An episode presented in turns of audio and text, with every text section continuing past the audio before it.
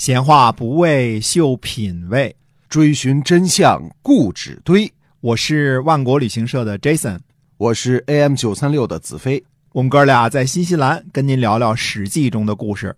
各位亲爱的听友们，大家好，欢迎呢继续收听我们的节目，由新西兰万国旅行社的 Jason 为您讲的《史记》中的故事。那么，万国旅行社呢，是我们新西兰本地的这样的一家良心旅行企业啊，我们是携程网上唯一没有差评的。您可以呢搜索一下我们的公众号，就是新西兰万国旅行社。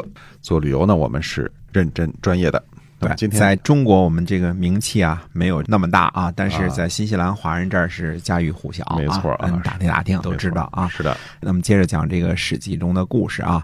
那么首先我们说的中原一个非常重要的一个国家叫郑国。那么很多人呢可能并不觉得郑国是一个大国，但实际上郑国呢是一个挺大的国家。基本上呢，郑国在全盛的时候呢，差不多就是河南的代称了啊那很大很大了啊，非常大了啊。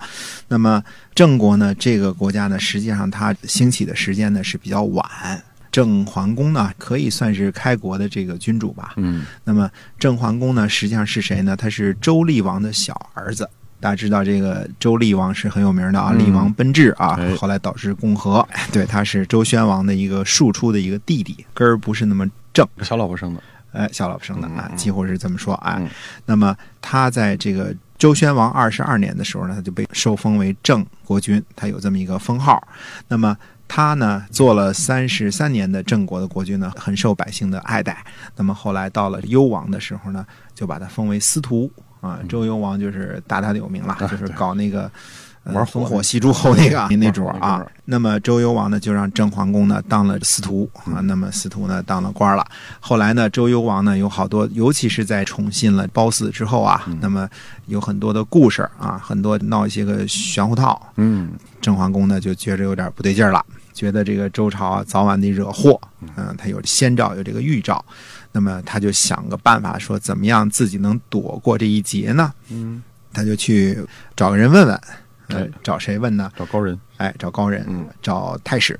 啊，这太史呢是历史档案馆馆长，基本上是图书馆馆长啊这么一个官儿。知识渊博这么一人，哎，但是太史都干什么呢？就看这个王室的档案呐、这个是很了不起的一个官儿啊！你接触所有的这个典籍、制度、记录啊，那么相对来说呢，可以算是博览群书。很多太史呢都是非常有智慧的人。你比如说，我们讲《史记》中的故事，这个司马迁哎啊，世代就是当太史啊，就是太史公，啊哎，太史公，哎，嗯而且他是祖传的，就是干这个图书馆馆长，这好像有点世袭啊。是，你看，在当时是大知识分子了哈。哎，大知识分子，嗯可惜那时候知识分子不太受重视啊。哦 比如说嗯我们这个呃，中国最有名的，就可以说是最伟大的哲人，叫老子。嗯，啊老子也是干这活的，也是历史档案馆馆长。馆长，嗯，后来写出来那么震烁千古的《道德经》啊，非常有名，他都是干这个官的嗯。哎，那么郑桓公呢就去问太史了。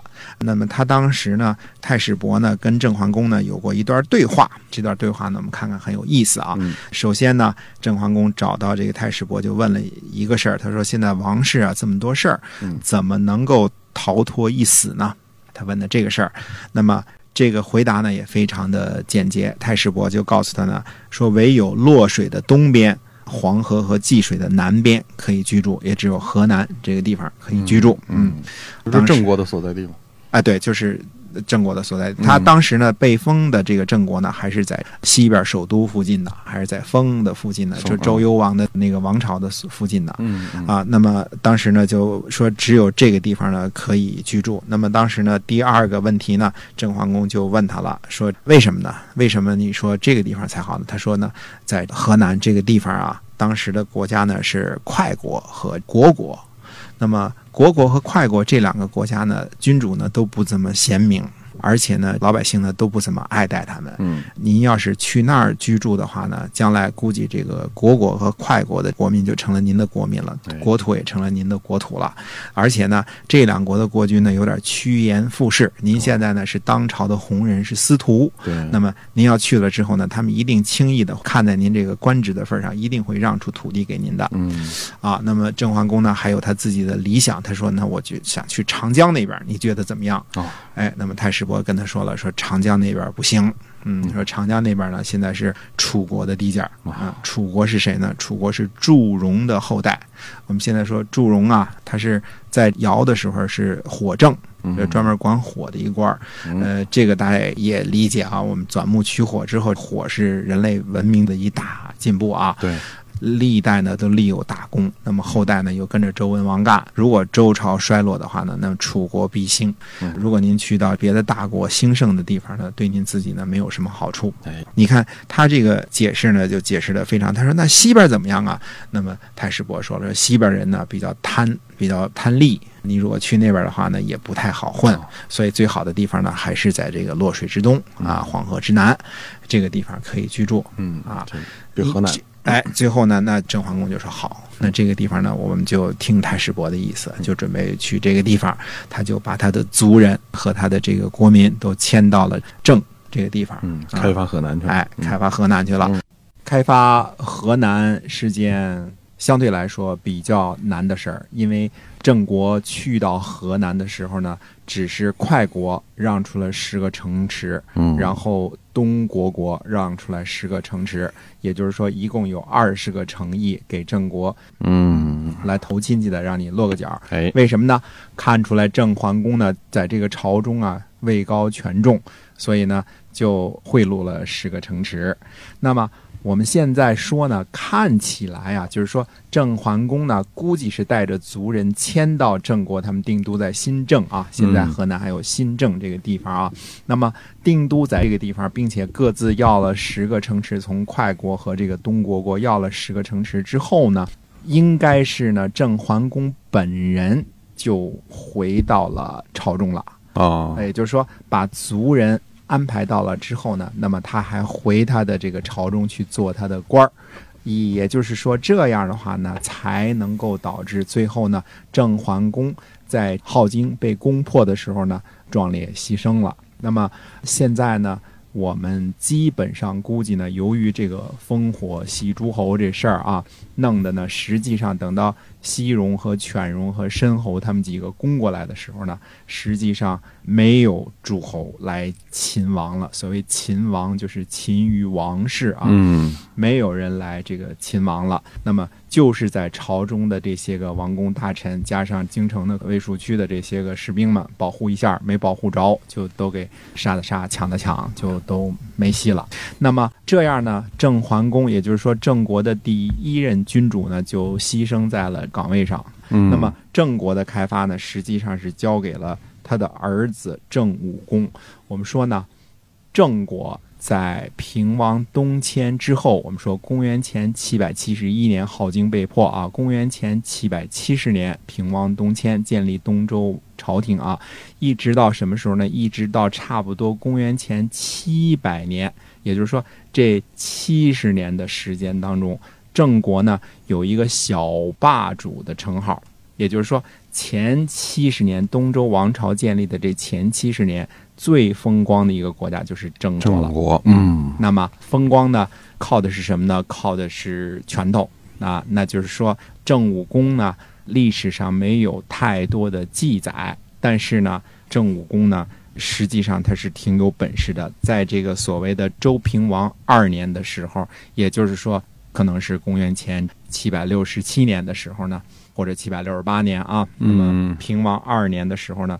郑武公呢就把快国给灭了。快国在什么地方呢？我们不知道。如果是他正好是在快国和东国国之间，新政在这个地方的话，那他应该是在东边。快国是在东边，东边先把快国给灭了。灭完了之后呢，那么周平王四年呢就灭了东国国。东国国在什么地方呢？在治。治这个地方啊，非常的好。为什么好呢？嗯，这个地方呢，后来称为泗水关或者是虎牢关。那么知道虎牢关三英战吕布这个故事都知道啊。嗯，这个地界呢，如果大家看中国地理的话呢，它实际上是所谓的西高东低，正好是从西边这个高原往下边下台阶儿的地方。那么在古代的时候，现代我们不说了，现在高铁、飞机什么都行啊。哎，那么。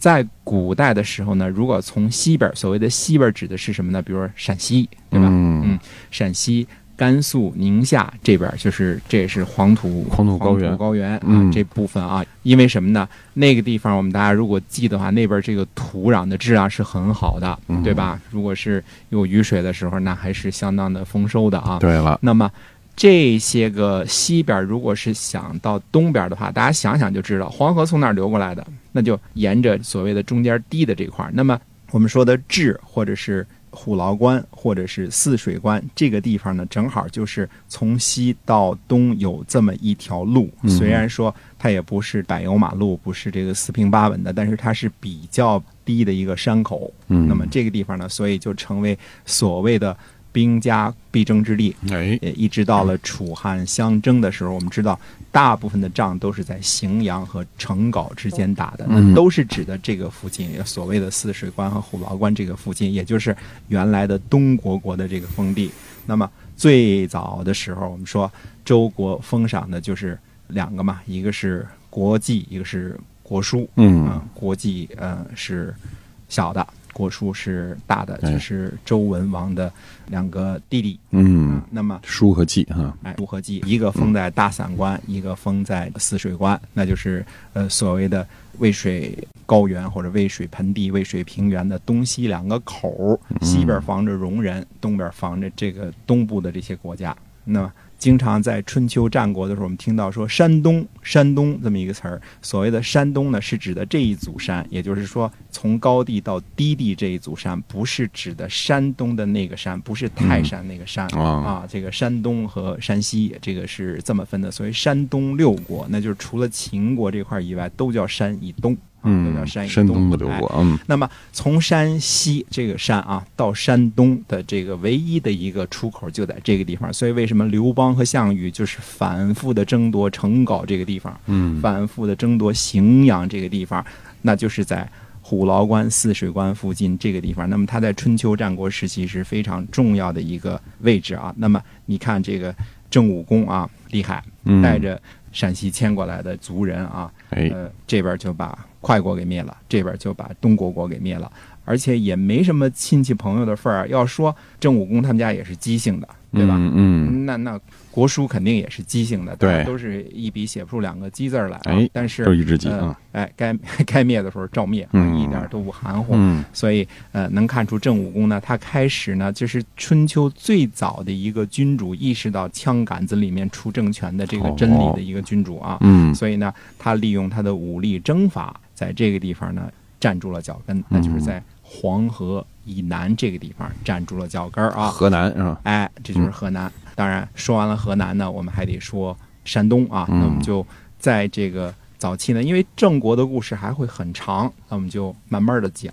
哎，啊，那之前呢，我们先把河南讲完了呢，再讲讲山东，那么山西这些时候都是有哪些诸侯国们，然后我们再慢慢的往后边讲，嗯这个到底中国的这个形势是怎么样的形成的？那，否则你听不懂啊，好像我们读这个中国历史，好像突然就冒出来一个春秋五霸。那春秋五霸之前都怎么回事儿？这个这个国家是怎么回事儿？好像这个嗯周平王东迁，然后就突然就春秋五霸跳，到齐桓公那儿了。嗯那之间这个是怎么过渡的？这些个国家，比如说秦啊、楚啊、齐啊，这些都是怎么发展起来的呢？实际上，它是有很多详细的记载的。嗯啊，，那我们下次有时间再跟大家接着说哎齐国。说说山东的这个齐国哈哎。那么今天的史记中的故事呢，就暂时跟您聊到这儿，感谢听众朋友的收听，我们下期再会。